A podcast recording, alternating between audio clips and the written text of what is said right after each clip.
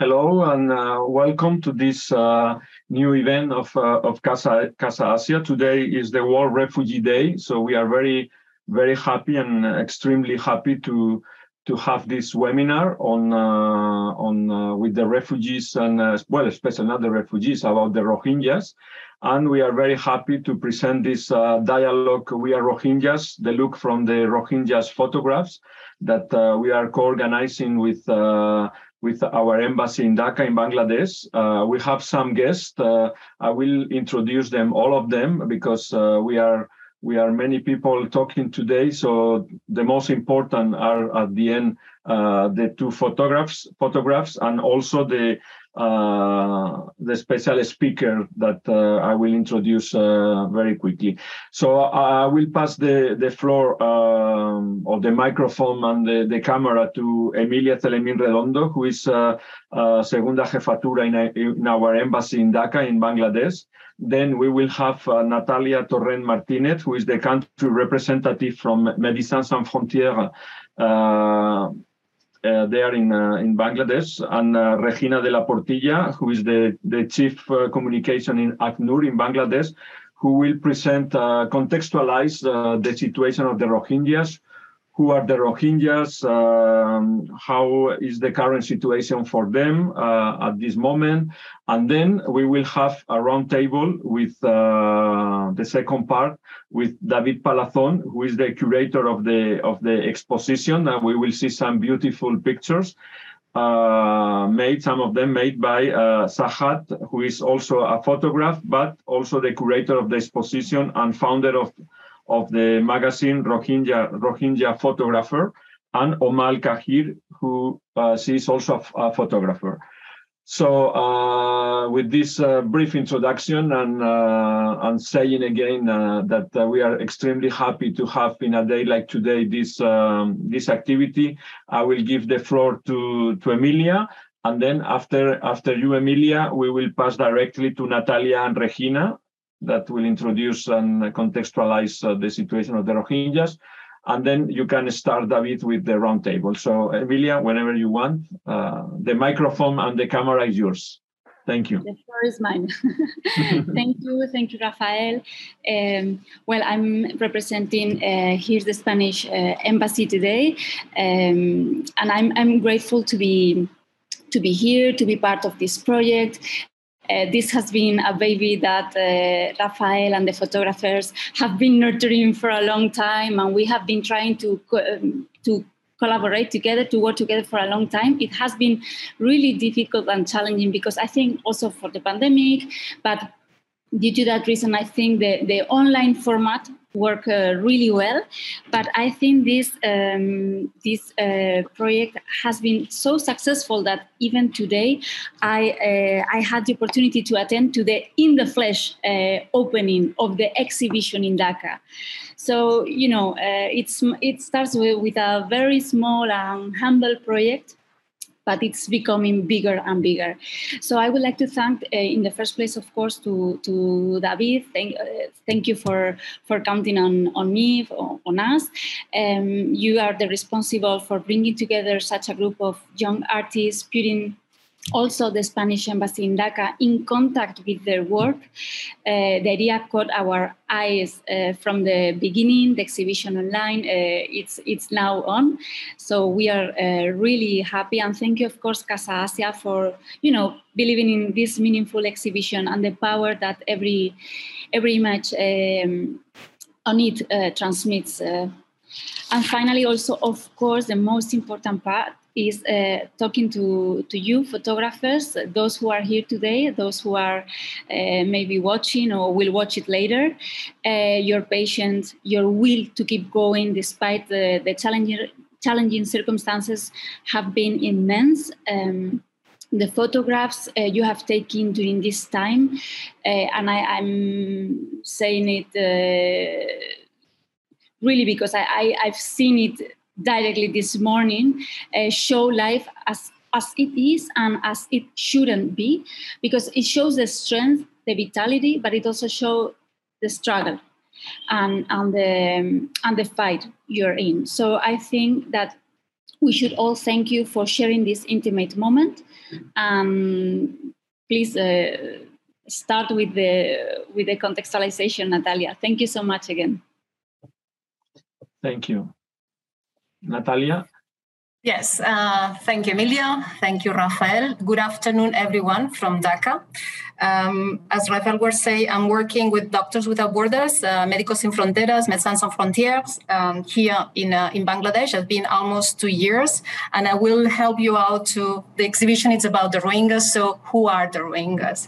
And actually, the Rohingyas are an ethnic and uh, linguistic, and as well an, a Muslim minority that they're originary from the Rakhine state, uh, which is in Myanmar um, actually is the country neighboring Bangladesh. Um, they have been described as one of the most persecuted minorities in the world.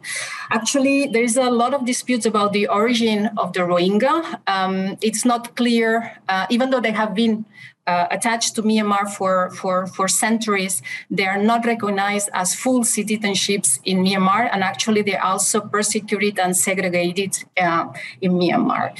We have um, it has been it has been stated that actually the Rohingyas um, are the largest stateless population in the world, and we can see uh, Rohingya population not only not only in Bangladesh, and uh, and it's true that currently the larger the larger numbers of this population are uh, located in Bangladesh, uh, but as well we see obviously Myanmar where they're coming from, but as well we see Rohingyas in in Malaysia and in some other countries in the region. Um, as I said, Rakhine State is bordering uh, Bangladesh, and during the 20th century, we have seen uh, several fleets or several movements of population from uh, from uh, Myanmar, from Rakhine State towards Bangladesh. Obviously, uh, fleeing from uh, from from violence. Uh, we have seen. I mean, the first the first recorded movement of population was in the 40s, but afterwards, especially in the 90s and in the early 2000s, we have seen and we have witnessed population crossing the border looking for refuge in Bangladesh. And actually, MSF has been present already in the area of Cox's Bazar since the 90s. 90s. Um, what it's uh, what it's really relevant is like obviously in 2017, especially in August uh, of 2017, we have seen at that moment the larger movement of population that it was uh, it was recorded, and uh, everything happened because there was um, there was ARSA, which is a militant group from uh, from the Rakhine State, uh, started an attack to some police stations, and that caused a retaliation from the military, and they were not making difference between militants and, uh, and normal population, and those uh, that uh, caused that uh, 700 750,000 people. It's that uh, estimated crossed the border from Myanmar towards Bangladesh in six weeks. In that moment, that was the largest population movements that we have witnessed. It's true that right now Ukraine the numbers are larger, but in that moment we have seen an, an MSF teams that they were in the ground. They were um, they were explaining that they would they, they saw numbers as 40, 30,000 people crossing per day in an area of Bangladesh that even though there were already some settlements from the previous uh, movements, from the previous displacements, the area where this population was received and uh, was not ready for receiving them. Uh, in that moment, um, the government of Bangladesh opened the borders and allowed this population to cross the borders. Um, and the population there they were settled around the, the pre-existing camps and as well they create some other some other settlements. Uh, the camps that were created in an area that used to be uh, former uh, natural parks so it was an area that was not ready to prepare or to receive this large amount of, uh, of population. Um, we we we talk uh, we describe them as, as refugees, but the reality is that uh, that in in, uh, in Bangladesh they are not recognized as a, as a refugees because Bangladesh is not signatory of the Refugee Convention of the 51. Actually, they are described as forcibly displaced Myanmar citizens. And obviously as, as, not being recognized as, as uh, refugees they are not granted uh, some of the rights uh, as for example um, um, right of movement out of the camps. They cannot work. They cannot have access to justice. They cannot have access to uh, to livelihood activities. And they cannot have access to the, education only the one that is provided in in the camps. Um, as I said, uh, this population was settled in what we see right now that it's the larger refugee camp in the world. It's an, an area. Uh, it's an area that it's uh, it's it's covering. Uh, there is one million population living in an area pretty reduced. Um, there, what uh, as I said, the, the camps that were settled in in in a former um, uh, former natural parks, so they were not ready. And obviously, it's an area that is pretty much prone to flooding and to, um, especially during the monsoon time. That it's currently we are in the monsoon time. It's an area that's very pretty prone. It's very delicate and it's pretty prone to flooding, and uh, and as well um, not having the best the best the best living living conditions. We describe uh, the camps as a very a very fragile environment. It has been um, right now since the last exodus has been been already five uh, five years, um, and we see that this population is still completely relying on the humanitarian assistance of different agencies, among them Doctors Without Borders, that were providing support and uh, we're providing especially healthcare. Uh, from the health point of view, we're seeing that uh, that this environment it's uh, it's um, it's pretty much prone to epidemics, as we have seen, um, because the population is in a very in a very uh, fragile situation. Um, it's five years. Uh, we know, and when we, we when we talk to the Rohingyas, what they're expressed to us is that their willingness of going back home, and for them, home it's the Rakhine state, and uh, and right now the situation to be able to go back home is not there, especially since the coup d'état that happened last year. And the big question it has been five years uh, of this million of, uh, of Rohingya living in Bangladesh in these very fragile camps. And the main question is going to be what's what's next. And with that, I'm going to pass it to, to Regina.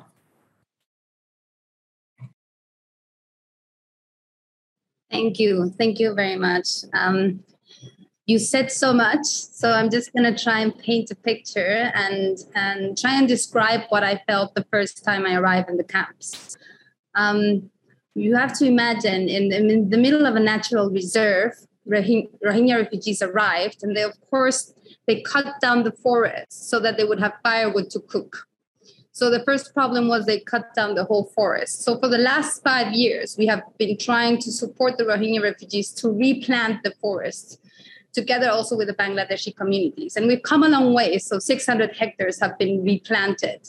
And part of the success is thanks to the incredible support that we get from the international community that allows us to buy them a liquefied petroleum gas cylinder, which is a cylinder of gas um, that's uh, something that we used to have in some of our countries. Now we have these gas connections, but it's a cylinder of gas that allows them to cook at home. Um, this is key to know because it's the only Rohingya, the, the only camp around the world that has 100% gas cylinders for the refugees. This means that they no longer need to cut firewood and, and allows us to restore the environment. So I think this is a very th- important thing to, to note how far they've come. We were talking about the area um, and, and we were we were hearing how congested it is and how many people are living there. So just to give you an example, we're talking about over 600 something people living in an area that's 13 kilometers, uh, square kilometers. It's about the same population of Sevilla living in this little space, right? And, and Sevilla would be 140 square kilometers. So just that you can have an imagine, imagine a little bit of the amount of people that are stuck in this space. The shelters are all made from temporary materials as per the requests of the government so that it remains as a temporary settlement, meaning it's all bamboos, it's all plastic tarpaulins over the shelters. It's mostly also bamboo bridges. And we were just listening, right? Uh, they're, they're prone to monsoon means very, very um, strong rains and flooding, which means that every year everything washes away we see bridges wash away, we see shelters wash away. So people who have been displaced by violence and persecution five years ago might be displaced now every year because of the monsoon rains, because they live in these areas. And even though we're trying to relocate them elsewhere, there's a limitation to where we can relocate these people. So we've been training with refugees for the last years, and we've set up this incredible response team made up of refugee volunteers. And they themselves have become the first responders, and they respond to the monsoon. They help relocate, they help save people from the water, they help uh, people evacuate before the, the flooding really gets worse and they're also planting trees because the trees actually prevent landslides and prevent the worst part of the of the of the monsoon consequences however in the dry season they also face terrible terrible um, threats of fires it's very very dry so we also hear about so many fires and it's also because the materials again are temporary so they live in a in a temporary space. They have been living like this for five years, and this is the, the newest influx. We were we were hearing before that there was another influx, and the first one was in 1992. So we have people who have been here in 30 years, living in bamboo sheds for 30 years, and some of them have actually been born here and have never been outside the camps. So it's a very difficult place to live. And there's very little that children and youth can do, more so for youth.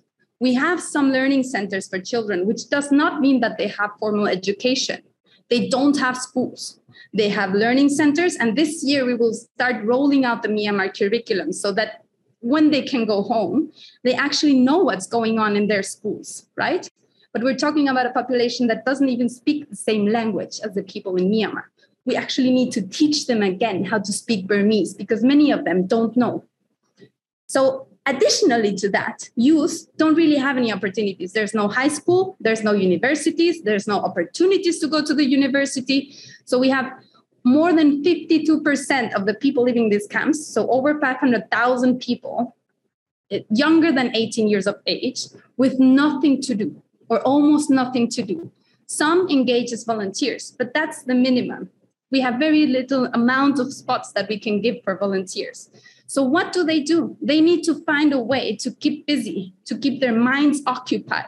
And it's a place where they don't have TVs, they don't have computers, they mostly don't are they're not permitted to have phones afternoon and night. Um, so just to finalize, so a lot of young people have nothing to do in the camps.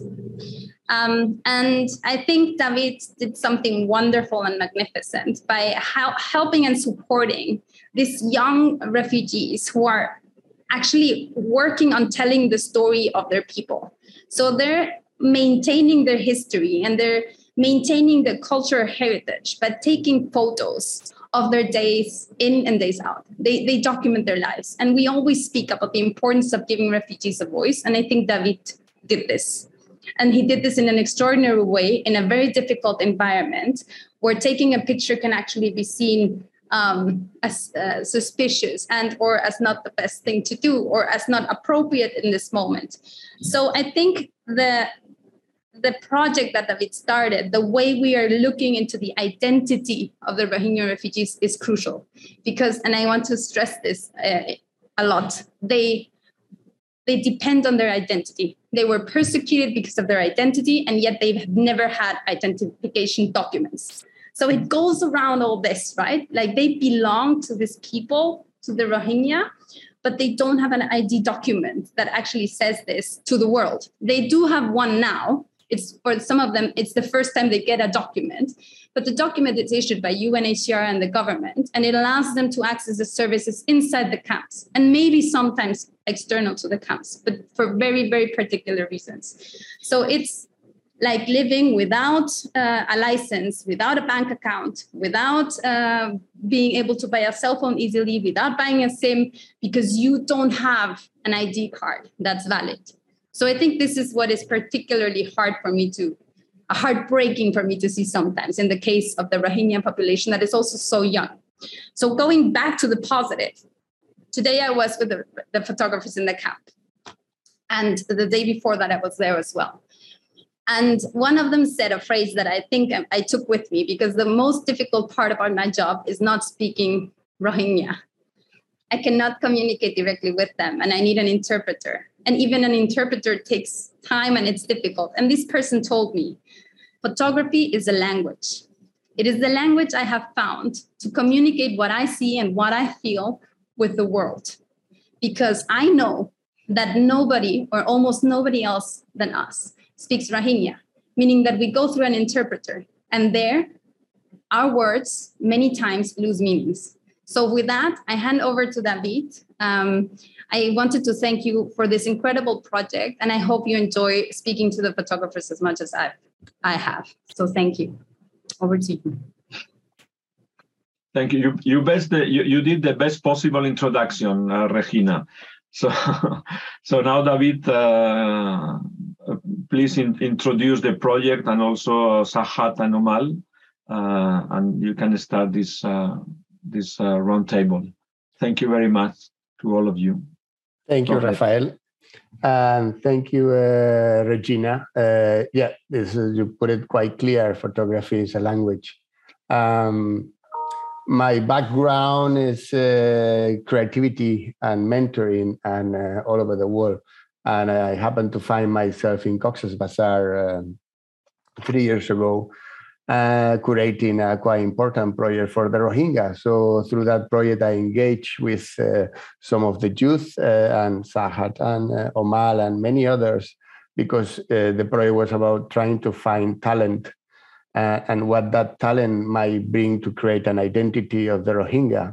Because if we have this kind of population and community in kind of limbo stage for a long period of time, there's a danger that this identity and heritage of, of being uh, fades away. And we can see that because there's different generations already uh, of people who might have been growing in the camps for 25 years. And as you clearly uh, said, they don't speak the language anymore or they don't really know how their homeland look like, although they can tell you stories about their grandparents and so on. So this project, you know, I did my job in Bangladesh, and then we kept in touch with Siet, and you know, he's a talented photographer. Uh, because of the COVID and the media and the restrictions, and uh, we got all complicated.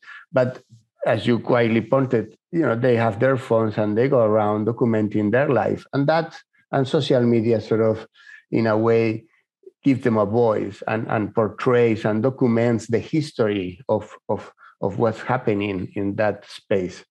So I we established uh, we kept communication sort of with Sahat and and uh, and we were talking about uh, I was making a photo book and he wanted to make a photo book. I said, well, I'll help you to make your photo book and then we can sell it online and so on and so on. So we started the process and it just went very well. And you know his photo book got published and it's like self-publishing, which is also a way of you know communicating your own personal sort of way of of seeing the world. They also there's a lot of poetry going on in the camps. And uh, so that worked very well. And and then the next step was like oh maybe we can have a so I had had some friends who were photographers and perhaps we could do something a bigger publication.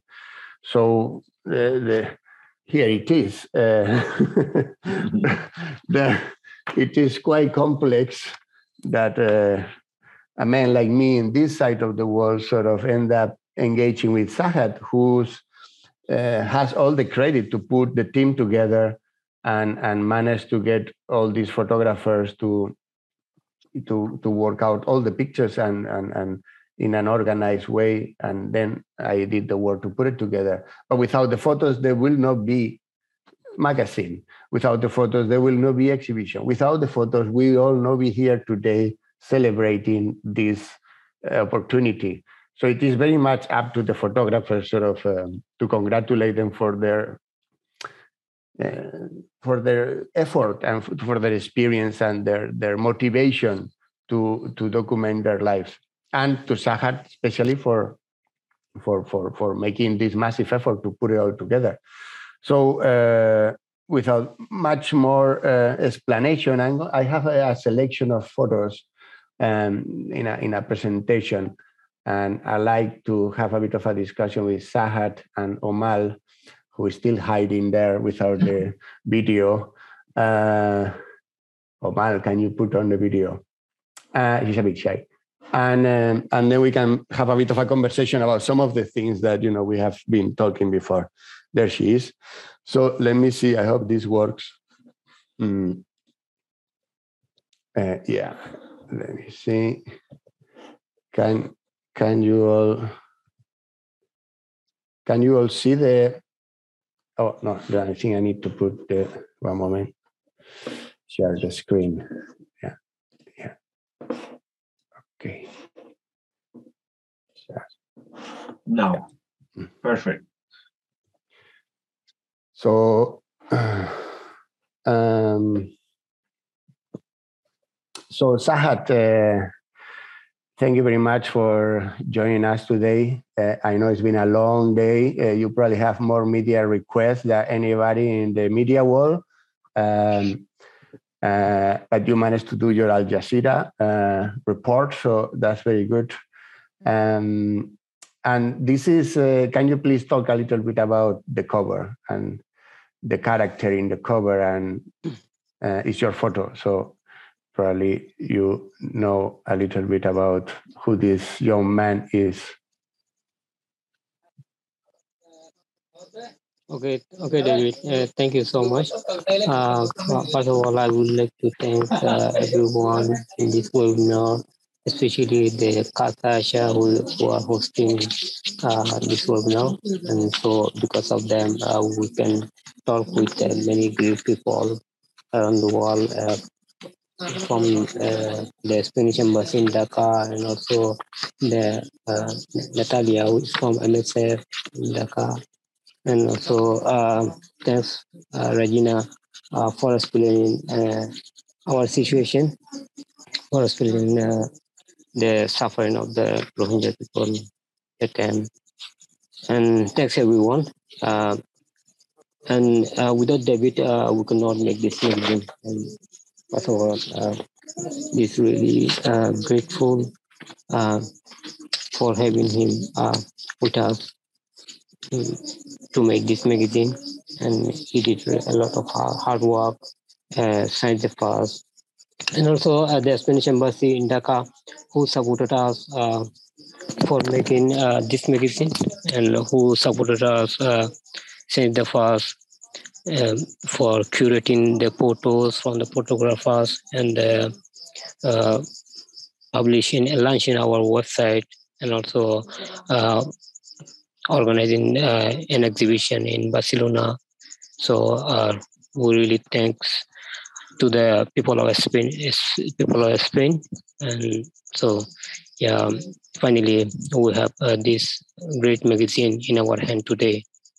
And also, uh, we would like to thank UNHCR for supporting us uh, in Bangladesh for uh, organizing the exhibition in Dhaka um, at a great museum, it's a famous and the biggest museum in Bangladesh, the World Liberation Museum.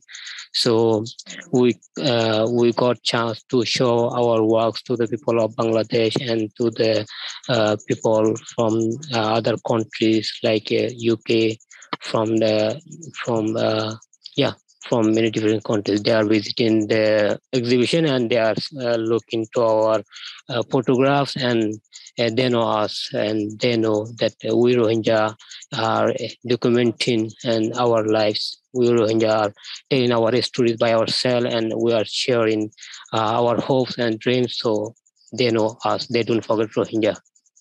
So if i uh, have to you have to explain about this uh, photo of uh, uh, the little boy holding a photo of him that was took in 2017. So uh, that photo was took by me. Uh, it was a big honor for me to take his photo and to uh, to put that photo on the cover of our magazine. You, his name is Hassan. He's a deep muted boy, and uh, yeah, the photo you can see he's uh, holding a, a, phone and uh, he's showing his photo of 2017 in that photo he uh, he was crying uh, climbing on a truck of uh, climbing on a truck of eight and he was cry- he was crying for the food uh, on that day when he came from myanmar and arrived in bangladesh. That photo was took by a, a canadian photographer uh, his name is uh, Kevin Frayer, uh, maybe. And yeah, he took that photo and finally uh, it's a famous photo. It's a, one of the top 10 photos uh, that show the exodus of the rohingya the suffering of the rohingya people and uh, yeah.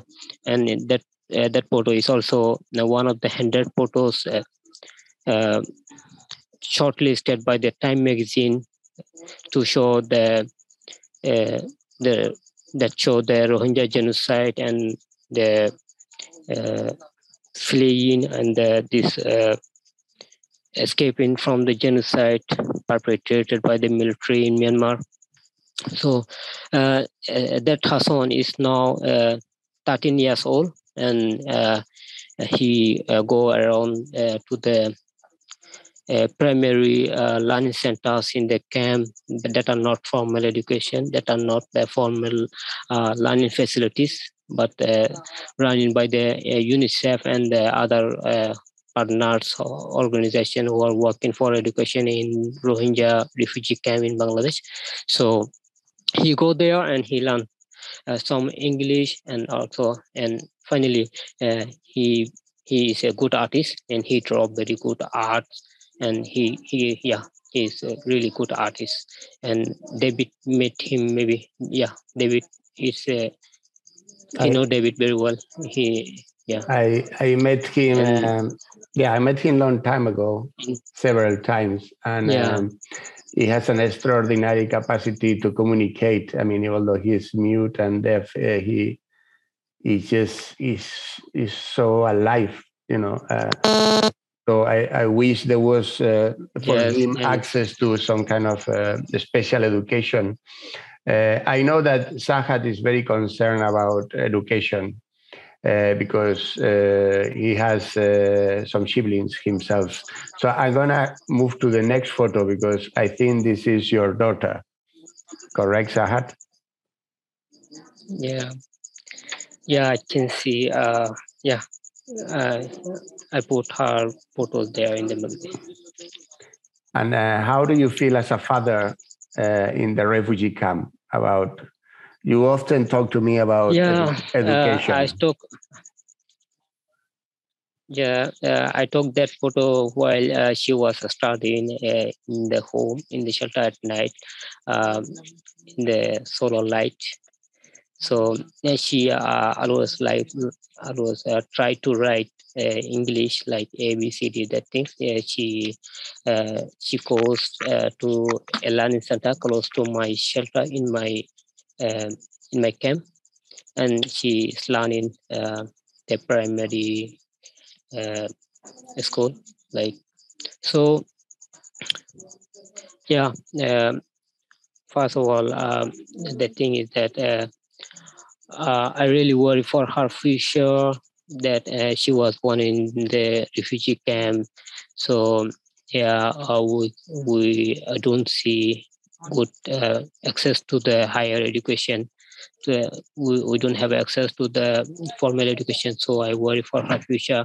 Uh, what I want is only education for her or to to give a better future to her. There are a lot, uh, there are more than uh, 65,000 more than like uh, 65% of uh, Rohingya refugees are children under 18 years old. So, like her, like my daughter, there are a lot of children in every family who don't have access to the formal education. So, uh, we are worrying about very much for our children, for the future of our children. So, uh, we are seeking the support from the international community, from the uh, UN organization, and we request uh, for the access to formal education. Thank you. Thank you, Sahat. Uh, I think you're a good father uh, for worrying about your children. And uh, oh, it was Father Day yesterday, I believe. Yeah. Um, uh, this is also your yeah, photo. I'm trying my best uh, to make the. This the, who is Which this? One? This photo in black and white that you took is one of the one of the photos many Navid, people. sorry to interrupt you, but we Yeah. continue to see the same picture. oh Um, no. I'm not the only one, so just yeah, yeah, to that's not that. moving. Yes. Yeah, I think the screen is not moving. So are we in the cover? Are we still in the cover? Oh, Yes, Yes. we're still on the cover. Yeah, Ah, yes. Okay. Ah, maybe- now, now. Ah, okay. So this is uh, Sahat's daughter, uh, Takiya. Takiya? Is that how you pronounce it? Sahat? Yes, Tak- Takia. Okay. And, Yes, uh, her, her name is Takia. uh, very important you told me about this, otherwise we keep seeing the same photo. Uh, and uh, so we were moving to see this other photo, um, which is a black and white photo, which is like uh, a lot of happiness. I think when when we put, so basically the process of making this magazine was was very simple, you know. So we set the brief of uh, the idea of having identity and the existence of of ex- to be and to exist somewhere and so uh, so we started to receive photos and then we figured out a way that perhaps the challenge will be to get somebody from every age whether there was a man or a, or a woman. So we ended up having people from uh, two months old all the way to 102 years old.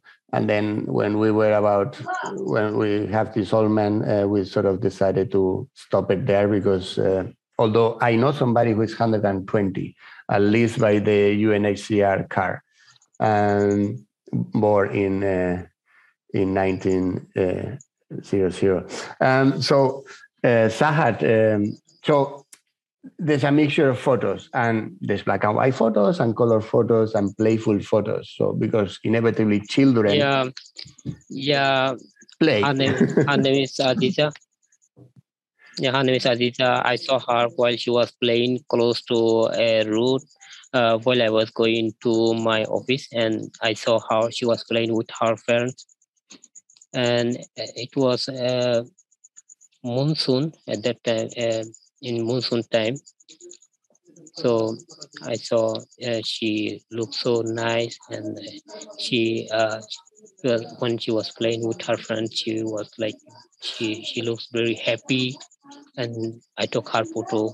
And uh, at that time also she uh, she was smiling with me, and she she like uh, talking uh, uh, with me. Like she want he wanted to talk with me, and I and I approached her. And I show her photo uh, on my phone, and also I show her photo to my to, to her mother, and they like um, they felt very happy to see her photo look so nice, so amazing, so That- beautiful on that, that is and yeah. that is important i think one of uh, my experience of photographing people around the world and acknowledging their presence and their capture giving back to them i think is is a way of recognizing and serving that acknowledgement that uh, a photographer does when say can i take a photo um, you know you were talking about the monsoon before, so now we're going to go to Omal, uh, who I think took this photo. Um, Omal, uh, what can you tell us about this? To Hi everyone. hello, Omal. Welcome to our little event. Thank you for joining us. Who who are Thank you these so people? much. So, Who, who are these people? What are they doing here? so um, they are siblings. Uh, her name is Nur Kalima and uh, age 10 and her older brother Zaibul Haq. They are having fun and when they are taking a shower under the rain, at that time I took the Uh, did you get wet when you took the photo, or they were you were under the cover? Yeah, you Yes. were okay. um, so the the part of building a collective narrative is you know you have from birth until sort of very elderly age. So what we tried to do was to build.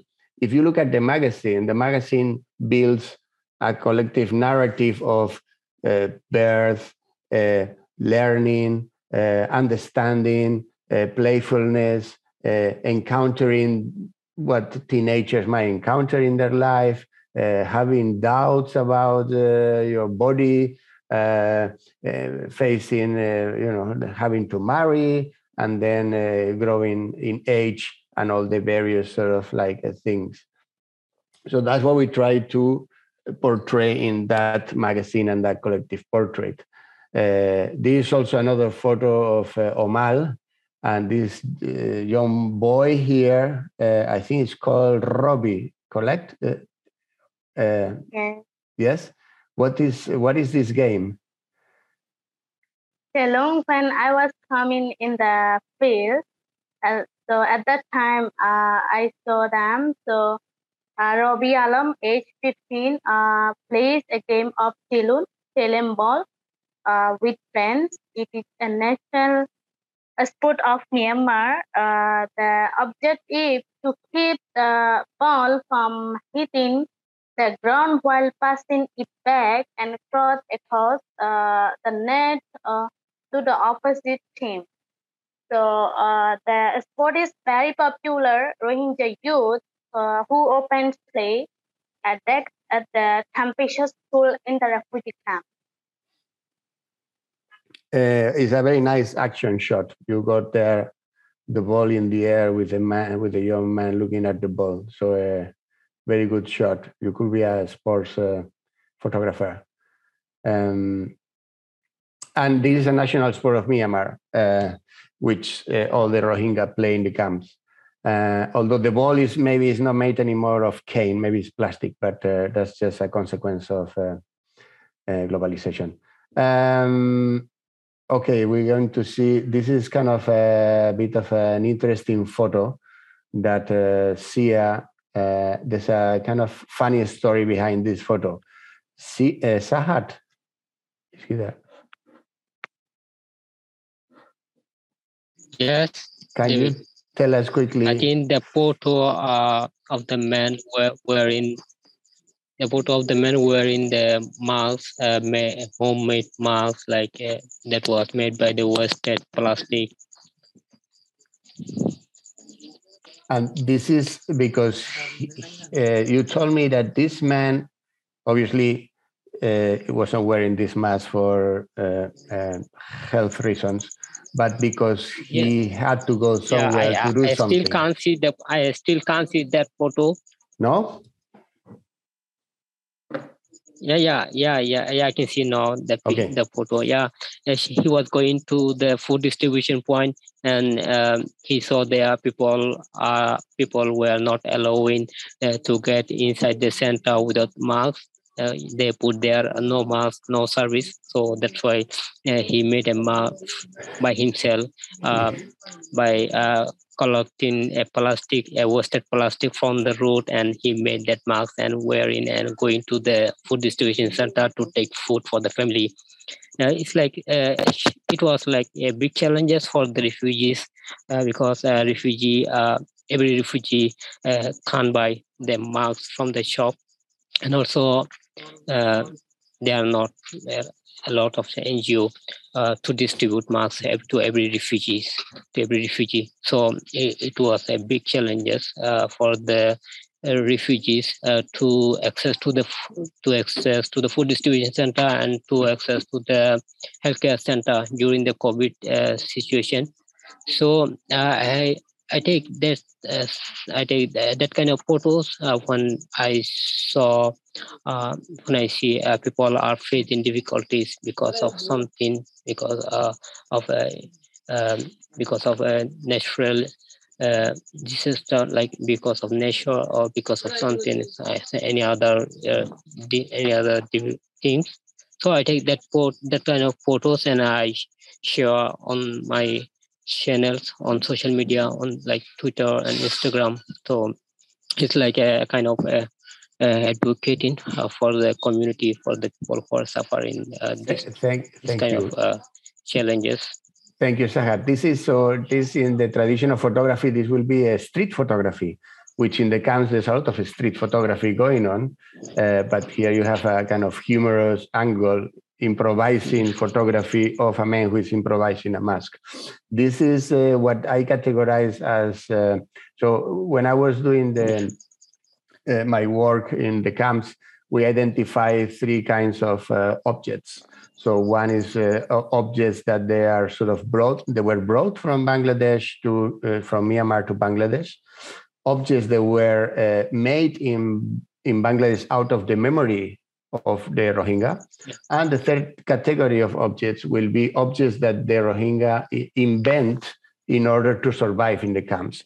And there's a lot of uh, improvisation and invention using recycled materials to make toys, etc., etc.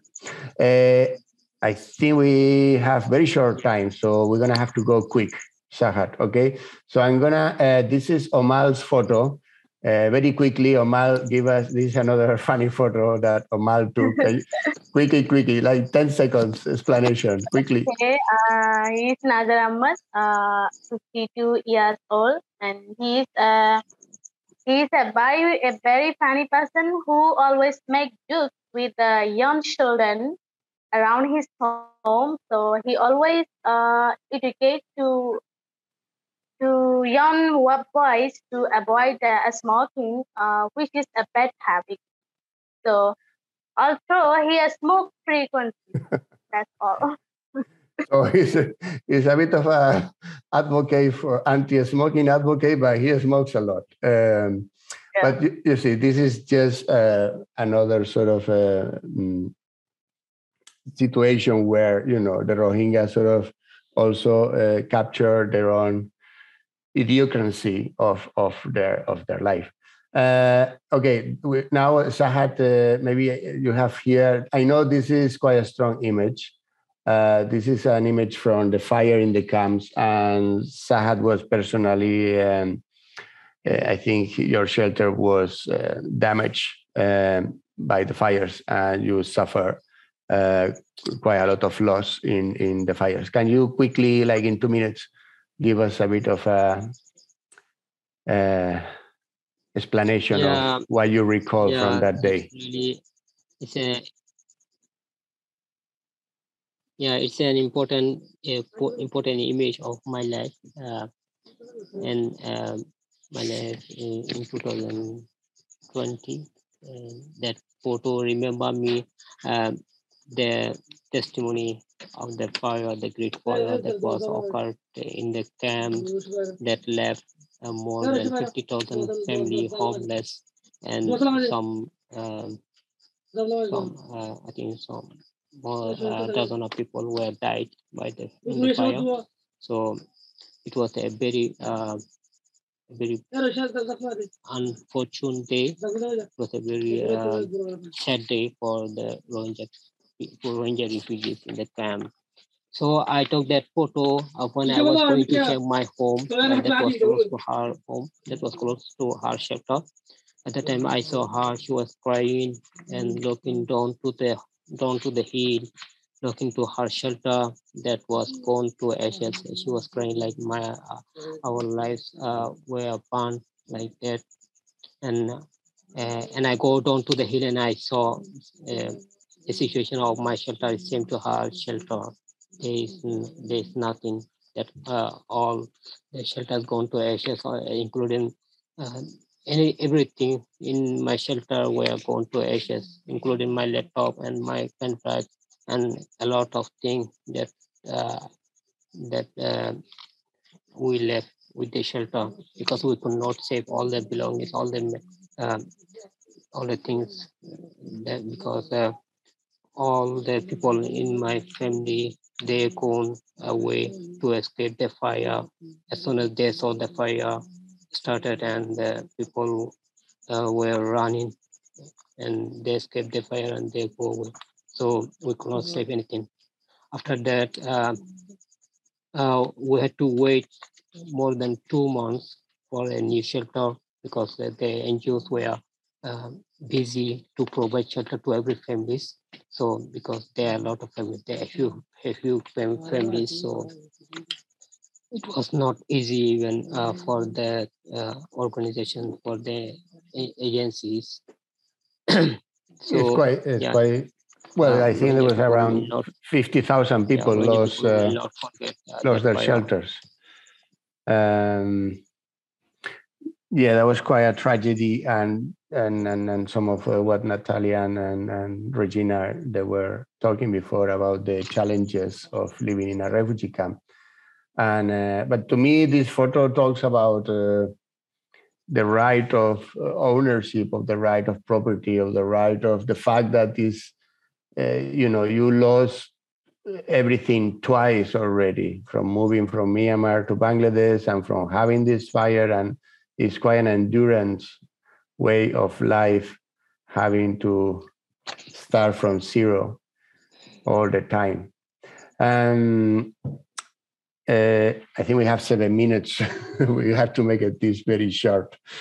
Uh, uh, we have several photos here about uh, relate to identity and uh, different documents and and and people uh, and and their sort of like collecting of documents and the documents they brought from Myanmar and the different sort of like um, uh, strategies. the Yes, sort I, of I the think junta. I, I took some photos of the identities. It's because the, the Rohingya, they, some of the people we Yeah, the encountered, photo of family, the photo of family yes, this that one. called uh, the shooting sake photo Mm, um, that took uh, in the census in every year, the, the anniversary census uh, that uh, the government of the, the immigration of Myanmar, they count and they register the family member um, once in a year. So they take photos of the family together. So and Rohingya uh, families Another have document a photo taken every year by the by the government back in uh, Rakhine State. Yeah. And uh, this, and this uh, one is called uh, Tongkocho, like a, a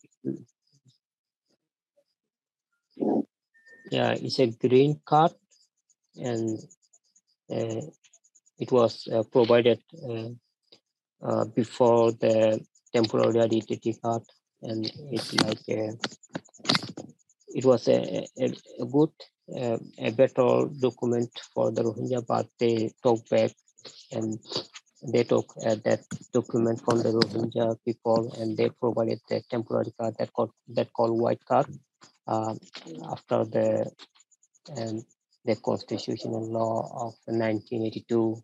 Mm. So, uh, so there's been many different uh, most of the people lost ID cards uh, uh, uh, supplied to the Rohingya in the last uh, in the yeah in the last uh, 50 years or so. Um, it will be complicated to explain the whole thing. This uh, I think we have two more photos, uh, one from Sahat and one from Omal, and uh, I believe this man has been uh, three times a refugee because many of the of the older generation they have sort of uh, come to Bangladesh several times already. So they, it's not a, so this one in particular is three times. Uh, can you explain a little bit, Sahat, about this uh, man?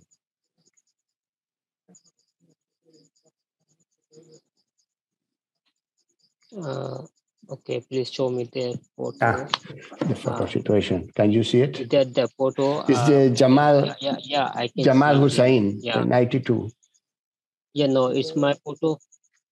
Yeah, yeah, his name is Jamal Hussein. He lives uh, close to my shelter, close to my home in same sub block, uh, in same camp. So he's uh, uh, one of the most um, elder men in my in my camp. So uh, I see I meet him uh, often in the camp while I work and uh, when I go to when I go to market and I meet him, he he always sit close to his, his shelter uh, at the shop. Yeah, he became refugees uh, in 2017. Uh, so uh, before it, he became refugees was in 1982 in 1978, also in 1992. So yes, a lot of experience about refugee camp in Bangladesh. Uh, he said we, he said like uh, we went back to Myanmar two times before, and the Myanmar government sent us back to Bangladesh. Like uh, we became a stateless, no government, even uh, the government of Myanmar, our government uh, don't want us to keep there permanently uh, with safety and uh, with uh, with our rights. They don't want to give us give our right for citizenship. So at this time, we won't go to Myanmar without our right, without the citizenship, without the right for movement, uh, without safety. So he, yeah, he, he feel like uh, don't go to, uh, he will like, uh, it's not good, it's not safe to go to Myanmar until the government of Myanmar and the international uh, leaders, the, the world leaders don't ensure um, our right for safety and dignity, our rights for uh, citizenship. Yeah. Okay, and just to just to close it uh, on a good note, uh, I think Omal, uh, we have the last photo here, which is uh, uh, this lady called Asara. Yes, uh, her name is Sara Khatun. She Uh, is uh, a 71 years old. So daddy, grandmother, is strong and positive and wears a white scarf. And in uh, Rohingya culture, many widow women feel right to wear white scarf and simple plain color dresses. I took uh, that pictures when she was taking rest uh, in the mountain uh, around her shoulder. Okay. Thank you, Mal. Uh, so uh, we have here the almost the full team without Omal uh, on a visit with uh, Regina this week. Um, just to uh, to close our little presentation and and to thank you uh, everybody you know from Emilia in the embassy, Rafael, Jasmine, Natalia, and Regina all for your support and your uh, the opportunity that uh, you have given us to to present the the, the, the photography work of um, these magnificent uh, young people. Um, if uh, Sahat or Omar, would you like to say anything else? Uh, please, now is the moment to do so. Uh, and then uh, we'll hand over to uh, Rafael, who will kind of conclude this event. Sahat, anything else you like to say?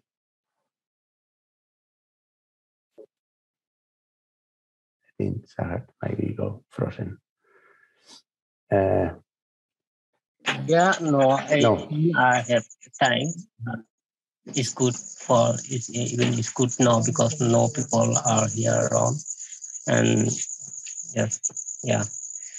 So uh, nice to see you all, uh, great people in this webinar, and, thank you so much everyone for participating in this webinar and for hearing um, our stories, for hearing about us, and yeah, yeah we can uh, really uh, I can express how much I feel happy uh, to talk here and to be here with you all. Thank you so much, Yasmin. It's really a great opportunity for us um, to talk about our lives and to um, to talk the, the suffering of the challenges of Rohingya refugees uh, in Bangladesh in front of you.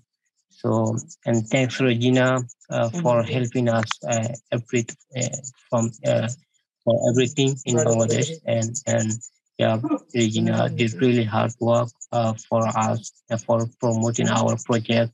And uh, yeah because uh, because of her today uh, we can show our works to the people of Bangladesh through an exhibition in Dhaka.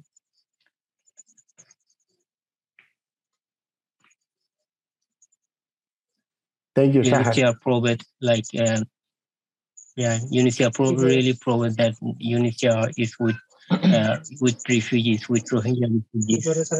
On this World Refugee Day, uh, today we can show um, that uh, we can show that how we uh, stay here and how uh, we like to uh, express about ourselves.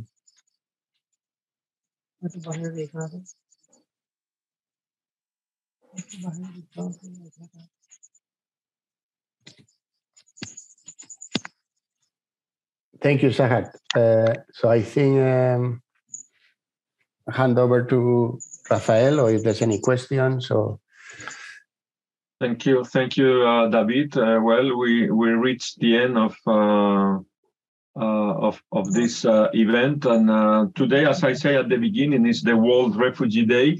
But in Casa Asia, we have a uh, a strong commitment of uh, of uh, continuing solving this situation, especially with the Rohingyas. So I think it's important uh, to do activities when we have a special uh, uh, celebration or commemoration like this. But what is what is more important is to keep doing activities during the whole year.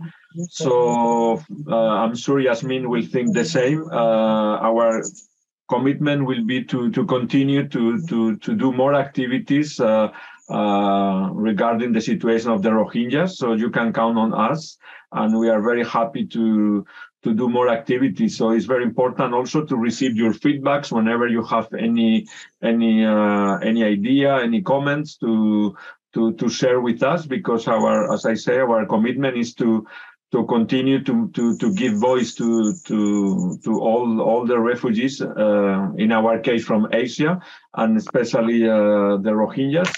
So thank you very much uh, to Omal, to Sahat, uh, to David, uh, uh, Regina, Natalia, of course, Emilia from our embassy in Dhaka, Yasmin, who is also very sensitive with this subject. she's always pushing to to organize and to to to follow up uh, these events. So thank you to to all, and we keep in touch. I don't know, Emilia, you want to say a final word to to close uh, the event?